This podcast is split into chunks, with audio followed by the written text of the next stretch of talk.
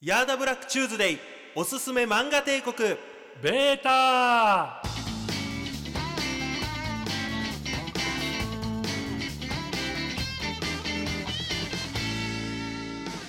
放送作家やコンテンツディレクターとして活躍する男と若手芸人が漫画を通して社会を考察する番組「おすすめ漫画帝国」本日も始まりました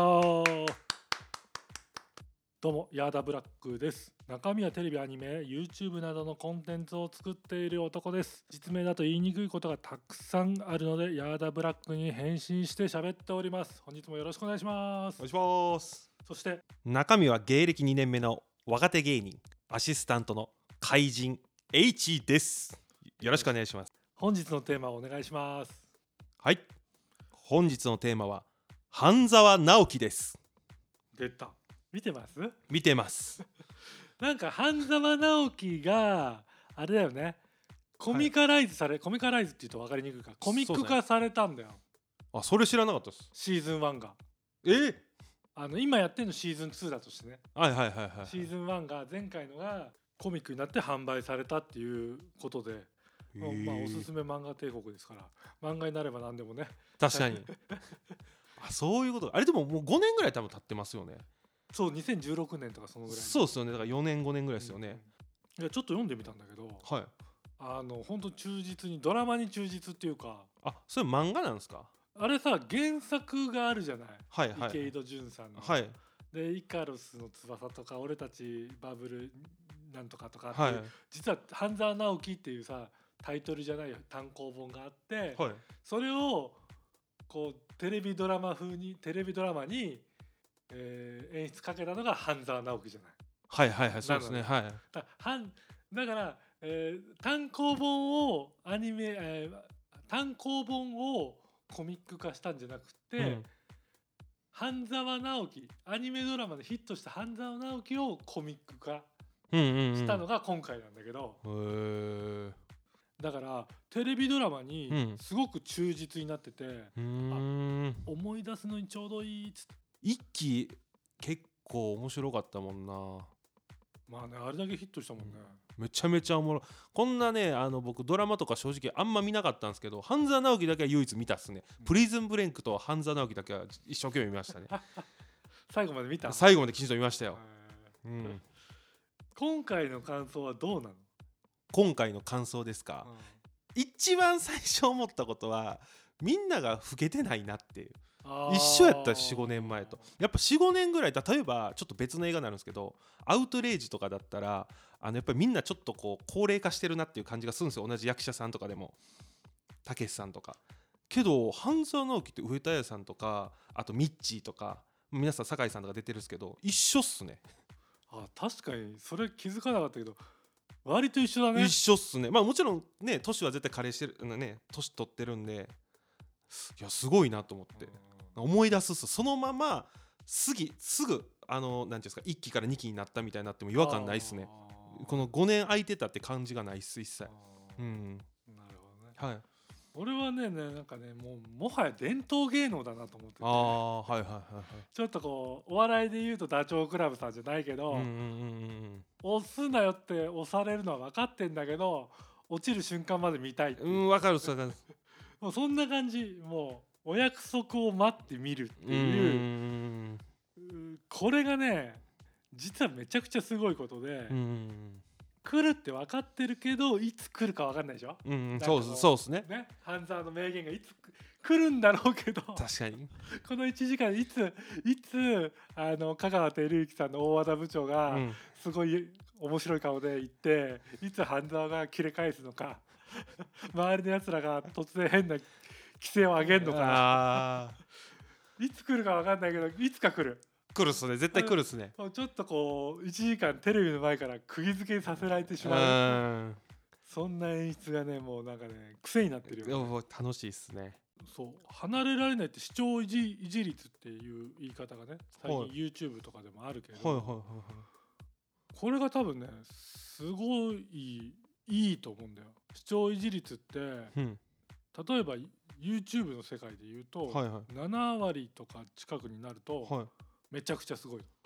あー7割っていうのは例えば60分1時間のはい番組の7割だから、42 42分分40分よはいはい42分でしょ、はい42分見続けてくれたっていう、普通は30%ぐらい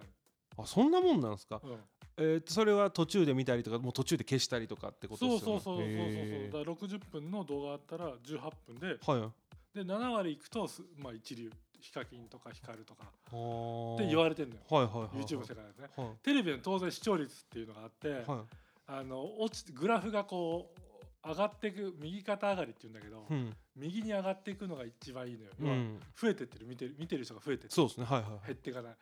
半沢直樹のグラフ右肩上がりですからずっとあすごいっすよねすご完璧っすよねいいや完璧っていうかなんかね完璧じゃないと思うよ いやなんかこうなんていうんですか絶対にこうななんていうんですかねこう期待通りっていうか裏切らないおもんなかったっていうのが絶対にないですどの輪見てもなんかそれさなんかディスるわけじゃないんだけど、はいはいはおもんなかったの向こう側言ってないなんつうのおもんないんじゃん いえー、マジですかいや俺はねなんかねもう見方がコメディっていうかなんつうのほんとダチョウ倶楽部さん見てる感じとかなんか大あーなるほどなるほ和ど田大和田さんのあのやつとか、は半沢のなんか「キエ」とかよう言うちゃうんんかですよねあれね剣道の時とそかうそうそうそうそうああいうのを楽しんでるだけでわざわざさなんつうの恩が今回恩返しだっていうさあ言ってましたね恩返しだってそうああいうのってファンサービスじゃない確かにまあそうですね倍返しのなんつうのリスペク トのサンプリングの恩返しじゃんでもちょっとネタっぽい ですよねそうそうだからもう恩返し意識的に作ってるんだろうけどまあそうですねだなんつうのそれはそれでいいいいんだけど、うんそ確かれにではそれでいいんだけどプレズプリズンブレイクの脚本と比べたらプリズンブレイクの方が絶対いいでしょ、まあまあそれは絶対面白いですね そうでしょまあそうっすねうん確かにいやいやでも面白さはベクトルが違うからたたそうですね面白いよ半沢直樹は面白い面白いんですよ抜群に面白い面白いんですよ大好き俺はだからだなかるあそういうことかお約束みたいな感じでら無敵状態よ、うんもうだからやっぱ前どっかで話したけどさ売れた方が笑いやすいって話多分してるんだけどあしてますねはそれの状態じゃんもううん爆発的に一回売れちゃったから、いうん何やっても受けるっていうかまあまあそうですね面 ど白いんな脚本でもどんなお芝居でも、やっぱすげえよなってういうんなるっすねでもあれ香川照之が売れてない役者だったらバチコバチボコ怒られてるからねあー「お前何その顔」っつっ確かにそうですよねてではいはいまあ、僕なりにね半沢直樹がヒットしたね、うん要因を考えてみたのねそれちょっと聞きたかっ一た応んでね考すよ察をね、はいしてみたんですよはい僕はね、はいヒットってねあの異なる文化が混じり合った時に生まれるって思うのよ2つの違う文化がうんで今回で言うとうん、 TBS って、まあ、割と伝統あるドラマ制作の能力があるって言われてんだけど、テレビ局の中でもねのドラマ班と歌舞伎っていううーん言ったら江戸時代から続く娯楽、まあ、お芝居うんみたいなものがくっついて半沢直樹ができたと思っててなんかさっきもちょっと言ったけどあのお芝居って普通の役者さんうんだと NG 出されるお芝居もあると思うのよ。うん、確かにちょっと行き過ぎてるというか、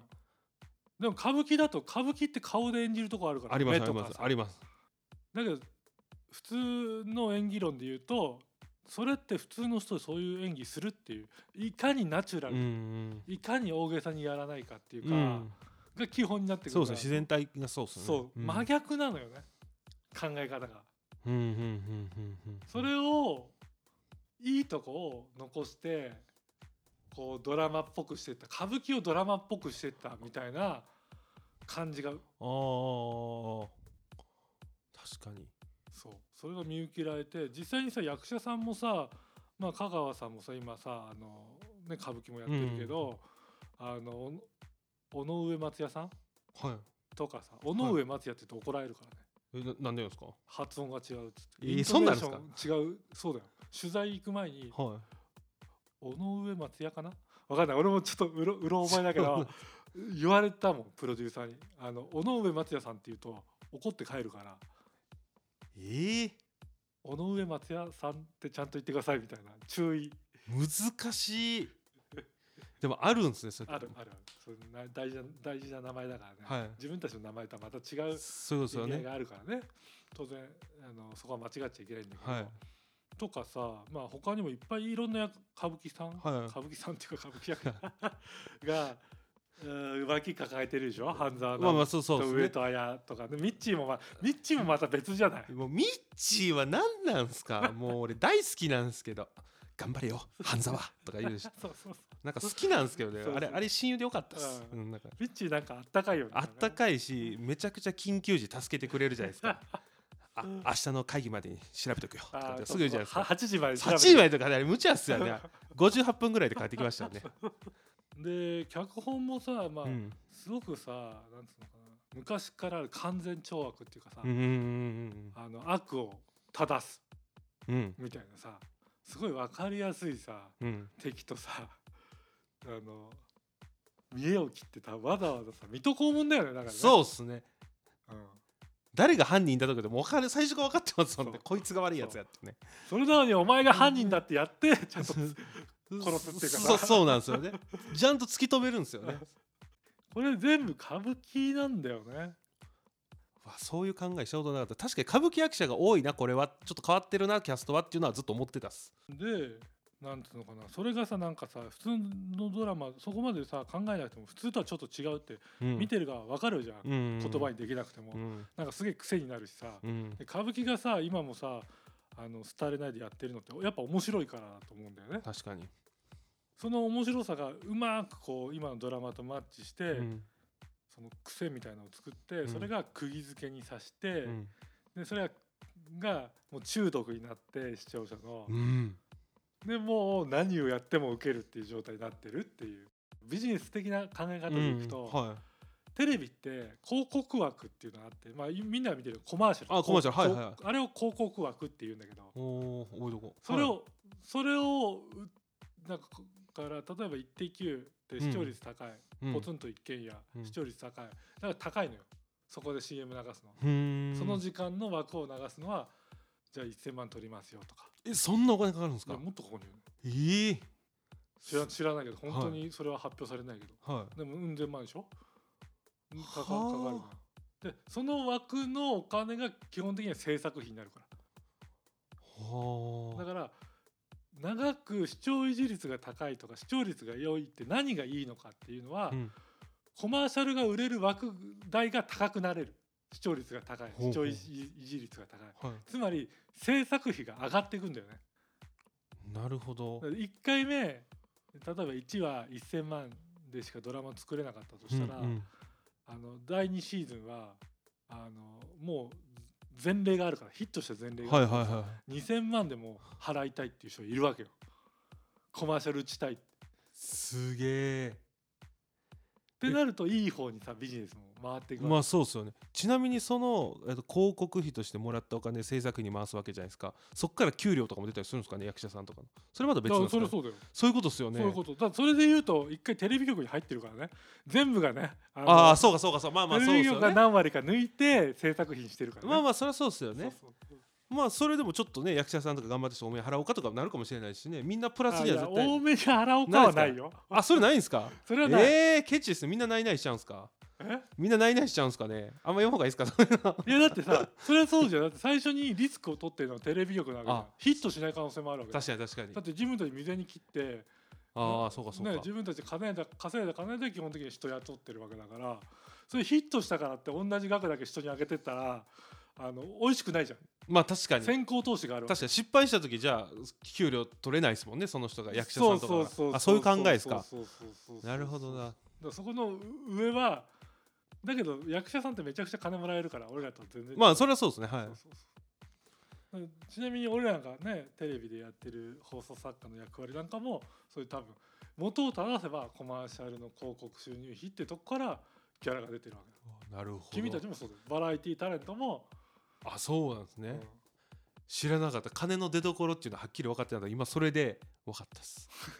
そうかじゃあ企業様ありがとうございますだしかないと思われらたわけよだからなんかさ面白おかしくさうんあのテレビはさあのスポンサーにのこと気にしすぎてさスポンサーの悪いこと絶対言わないとか何か隠蔽してるとか言うけど、まあ、聞いたことあるっすねもうそういうのででも普通の一般企業でも全く同じやんってうーんだってさお客さんクライアントさんからうんお金をもらって、クライアントさんの悪口言う言わないっす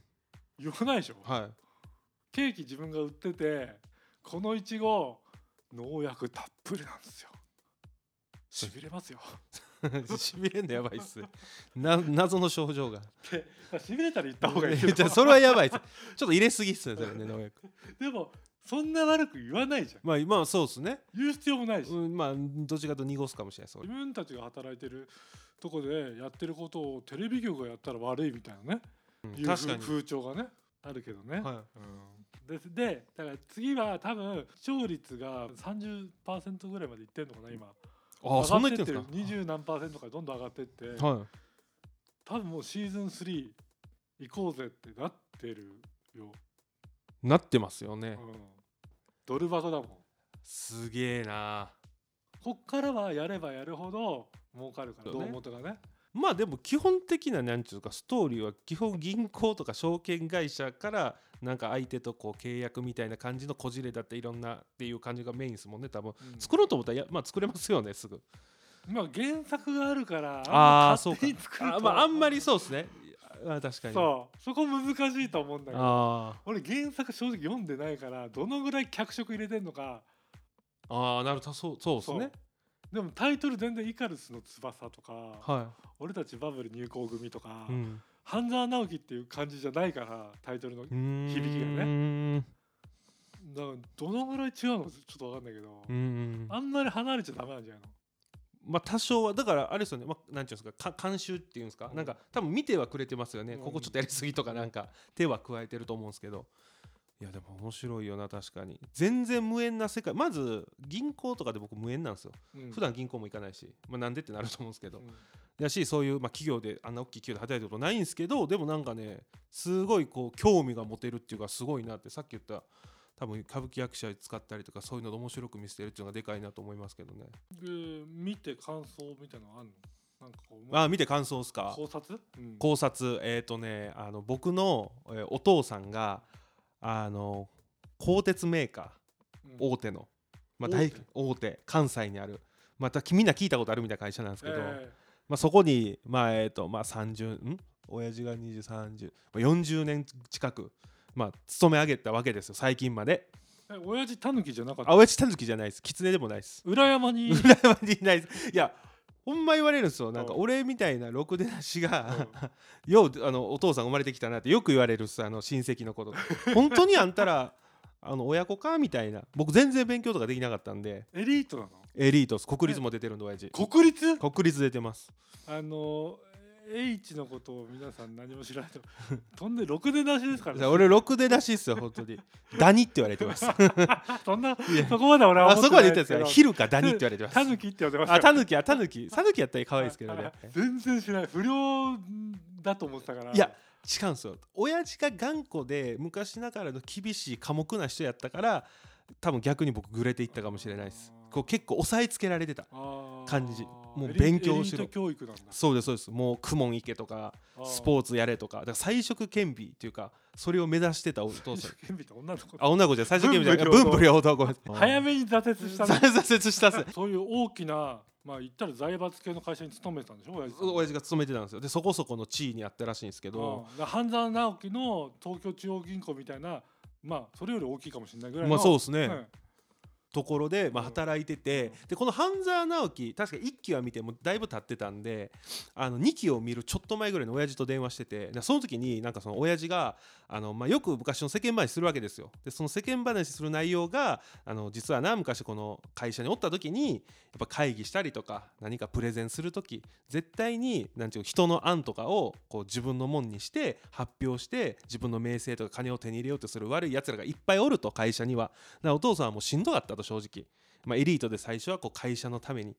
家族のためにみたいな感じやけどやっぱこうだんだんこう人間関係だったりとか会社の自分の立ち位置とか分かっていくとまあそういうとこに目がいってみたいな感じの話をよくしてまた親父の昔の話してるわみたいな感じなんですけど、まあ、半沢直樹を見たら全く一緒なんですよ。その親父が言ってたその大企業での会社の中身と半沢直樹のああいう実際に悪い、まあえー専務だったりいろんな人支店長だったりとかだからあほんまにそんな大企業っていうのはそういう感じなんやっていうのを思ったっす。ハンザなんか見てるとさ本当になんかさサラリーマン、サラリーマンって本当大変だよね。大変っすえっねてか逆に言うと偉いんだけどね俺はやっぱ一回試してみたけど、はい4年5年いかないぐらい辞めちゃったもんね。家族養うとか自分の生活のためだけに俺あそこで朝7時8時に出社して残業するなんて耐えれないっすもっとそうやったらもっとちょっとでもしたいこと仕事したいっすいやそれれは障害賃金って言ったらねいいかもしれないですけど別に金あっても結局使うこと使う時間がなかったりとか休みが取れないんやったら意味ないじゃないですか別に金ない方がいいかなって俺思っちゃうっす極論今言うとさでもさ大企業っていうかさ割と IT 企業なんかはさ、ん働き方改革やっててさああ言ってますね、あの休みはちゃんと取れるし残業もあんまなくて、おん給料もいいです、うんただあんまりやりたくないこともありますそれはどうあーまあ入りたいそれはなんちゅうかサラリーマンを絶対やらなあかんっていうんだったら入るっすででももサラリーマン以外の選択肢を選べるならわざわざ別に試験受けて入ろうと思わないです。俺一応やったから、はい経験者としても喋るけど、サラリーマンの人のことをディスるわけじゃないんだけどさ、はいサラリーマンヤクザと一緒だと思って んだよ大きな大門はいはいはいはいはい。大門で商売してるわけじゃん、うんそうですね。なんとか組、うんなんとか会みたいはな、いはいは名前で商売してるからお給料上納金が抜かれて、い。うんえー自分たちは商売するっていうはいはいはいはいのとそれがイリーガル違反だからヤクザって言われて、うん合法だと企業じゃんそれがなんか半沢直樹の世界なんかすごくこうコミコ、まあ、ドラマ化されて面白くなってるけど、うん。なあ確かにその自分の地位でちょっと何ですか権威というか自分の権力というかそういうのをなんかこう出す出そうとしますよねみんな。すごいよねサラリー、うん全員サラリーマンの人をくくっちゃうのはちょっと違うんだけど要は伝統あるうん大手企業みたいなうんうんうんうんとこでエリートとして働く人って本当それ絶対できない、うん。あんな出世争いで勝った負けたでで椅子はさ、まあ、芸能界ともちょっと似てんだけどはいはい決まった定数しかないわけじゃうんうんん部確か長になれるうん本部の部長になれるのって多分10個ぐらいしかないわけうんじゃん、うんうん。あとは死者に飛ばされていくわけでしょ、うんうんがもう子会社に流されていくっていう出世争いを繰り広げてしかも自分のためっていうか会社のためにまあそうっすよね。働くってできない会社のためなんて口に出しても本当は絶対思わない俺は思わないっす ね自分だ自分が一番じゃないとね、会社に命削るのはちょっと難しいかも自分のしたいことに対して命削るのはいいですけどねたまたまそれが会社とマッチしてたら一番幸せだよね、あそれは全然いいと思いますようんやりがいとか持って本当にこの仕事転職やぐらいの気持ちで楽しいと思いになっていいと思うんですけど、うんまあ半沢は多分さ転職なんだよね転職っすね好きでやってて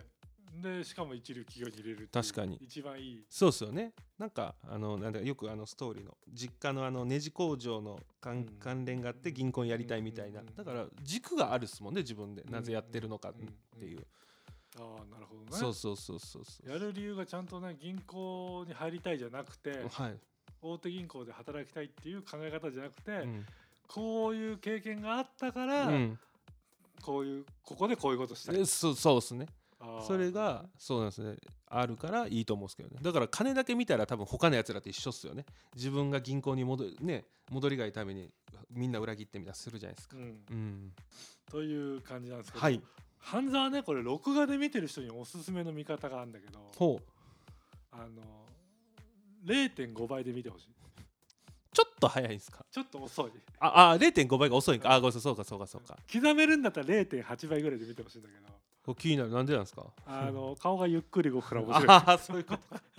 確かに確かに確かあにの勝手に俺は勝手に笑ってはいけない半沢直樹やってたんだけどはいはいうん自分で笑わないっていう枷を決はいめはいて見てたんだけどやっぱ面白いねあー確かに尾上松也がなんか戦争だみたいななんかやるぞあみたいなこと 言って言言っってまてしたねはいはけた時にちょっと俺笑っちゃったもん確かに大和田さんと久々あの半沢があった時もなんかなんか言ってま言ってなかったさおしまいあそうそうそうこうそやうって首切ってましたね そうそうおしまいって耳でそうそうあれもなんかおもろかったそでうすそう昔のププロレスそうラそうープロレスラーみたいなあれは本番に意味わからなかったですけどねあれ好きってなったですあの多分ね香川さん自体は格闘技大好きだからあそうですね確かににそうですよねだからこういうモハメあド・アリ的なパフォーマンスをしたんだと思うあしたんでしょうね